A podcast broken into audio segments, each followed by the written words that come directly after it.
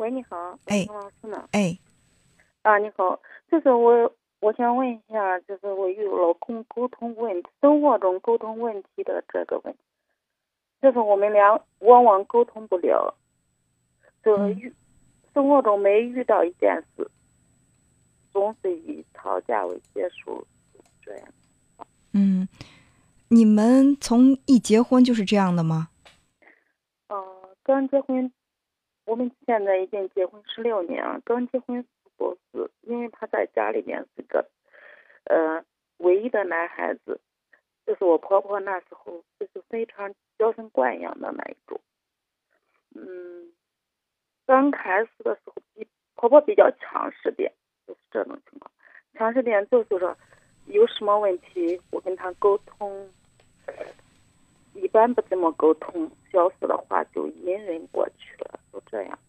到现在就是说，我们生活中有时候往往为这种呃生活开支呀，还有这乱七八糟的小事，嗯老是说不到一块儿。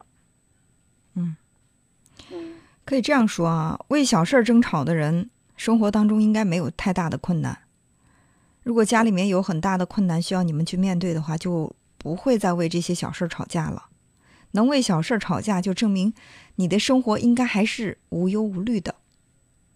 嗯，啊对，呃，另外呢，就是强势的婆婆，一般情况下就会呃把自己的孩子这个能力弱化，所以说你可能会觉得你的老公在生活能力方面呀，呃，表现的不太让你满意。嗯，对，每每遇生活中每每次遇到问题的话，他不是说啊，我想尽一切办法把它解决了，嗯。他总是选择一种，就是说我能解决就解决，就不做不了就算了嗯这种问题。啊，而我是去办每一件事的时候，就是想尽一切办法嗯。克服它。嗯，那其实不见得你的就是一定是最好的，他的就是不好的，因为本身，嗯，我在节目当中也常说，解决问题的办法永远都不止一个。任何问题你再去解决的时候，都不是说只有这一条办法，没有这个不用这个办法解决就根本不行。如果说用这种方式来思维的话，就容易陷入偏执，那矛盾就容易产生。他的那种随遇而安的态度也不嗯见得不对好、啊，你的这种就是万事已经一定要追求尽善尽美，也未必就是好。就两个人能够中和一下，呃，遇到问题的时候你能够退让一步，或者说能够彼此都退让一步，可能问题就不会显得那么尖锐了。嗯嗯。就像前天我们就是因为一个房子吵架，就是我们本来没没什么压力，这房子也是多余的买的，啊，嗯。就就问这个问题，他经常跟我吵，他说好像说我当初为什么要多买这套房子？嗯我说啊，家里多余的钱，如果放着也是放着，把它买一套房子也可以那个，嗯就是说不容易把这钱花掉。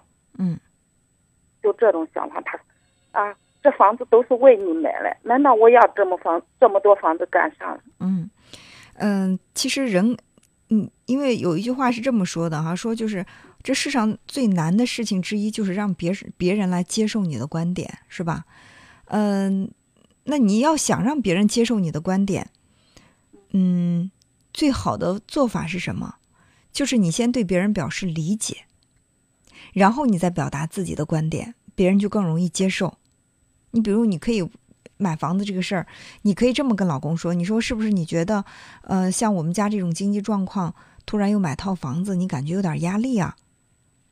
呃，他可能会说：“是啊，因为他对这个房子表现的这么的态度，好像表现的很很激烈，不愿意买让买这个房子，一定有他的原因。你就找一找原因是什么，然后你站在他的角度上来考虑，他的那个原因是不是也值得理解？总有值得理解的地方，是不是？然后你跟他说话的时候，你就先表示出来对他的理解，说啊，是不是因为我要买这个房子，你感觉一下子家里的钱都都投到房子上，嗯、你害怕就是这个房价不稳定啊，或者说是害怕这个经济压力太大，那你看看他是不是他是什么样的反应？他要说啊是啊，你说这个我也理解，但是我是想你把你的理由告诉他。你你你肯定你觉得买这套房子，你一定有你的理由，而且你觉得是非常充分的理由。你再告诉他，这样的话就是交流，而不是争吵了。你一直在强调吵架，其实是吵架是需要一个必要条件，就是双方都在吵，这个架才能吵得起来。如果一方在吵，另外一方没有用那种很激烈的态度来回应，那这架是吵不下去的。嗯。但是偶尔吵吵架，我不觉我我不认为他是对感情有很大的破坏性。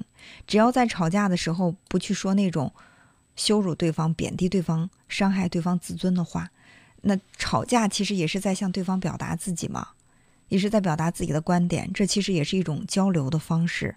比起吵架，我觉得冷战更伤人。有的夫妻就吵都不吵，两个人有什么事儿都憋在心里。一憋憋好长时间，曾经有位听众打电话过来说，半年不跟老公说一句话，甚至还有人说十年不住在一个房间里。我觉得这个可能杀伤力会更强。所以在我看来，第一，你们的生活是风平浪静，没有太大的事儿。对。啊。第二呢，你们的婚姻也没有你想象的那么糟糕。放眼周围。可能你们的婚姻还算是比较不能说是特别幸福的，但最起码也是比较平静、让人羡慕的婚姻。嗯，对，嗯，所以说有了这样的一种心思，那么在交流方式方面，你也考虑一下怎么改变。一定要知道哈，我我我说这个方法说给你听，说给收音机前的很就是所有的听众朋友听。嗯，你跟别人交流的时候，想让对方接受你，呃。前提是你先对对方表示理解，包括跟孩子也是如此。